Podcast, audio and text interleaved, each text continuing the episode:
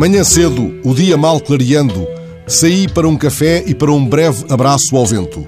A rua quase deserta ainda, um automóvel ao longe, como se fosse domingo. Ainda assim detenho-me por um instante na passadeira à espera do sinal verde. A meu lado, vindo não sei de onde, com uma energia de quem também começa cedo a trabalhar, nisso envolvendo todavia mais força de braço. Um homem mais antigo, mas com um vigor que já me escapa. Vira-se para mim e desafia-me, quase gritando: Vamos embora! A voz dele puxa-me para o pequeno separador entre as duas faixas de asfalto da Estrada da Luz. E eu sigo, levado pela voz confiante, atravesso sem hesitar. Chegados ao separador central, ainda antes de o sinal verde nos dar passadeira vermelha, o homem repete a fórmula: Vamos embora! Há uma convicção e um sorriso largo nesse quase grito que não é uma ordem nem uma mesura.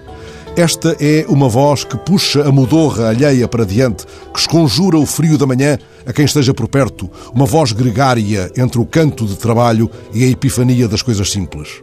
Não tem o clamor dos versos de há meio século, lançados ao vento de um Brasil de botas cardadas por Geraldo Vandré. Vem, vamos embora, que esperar não é saber, quem sabe faz a hora, não espera acontecer. O homem que caminha dois passos adiante de mim, com a determinação de quem corre, não pretendo lembrar-me que somos todos iguais, braços dados ou não. Ele não grita para que eu não diga que não falou de flores. Está mais perto do carpe diem o sentido do seu grito falado, da sua palavra cumprimentando em voz alta, a palavra movendo-se e nesse movimento rasgando a manhã de humanidade.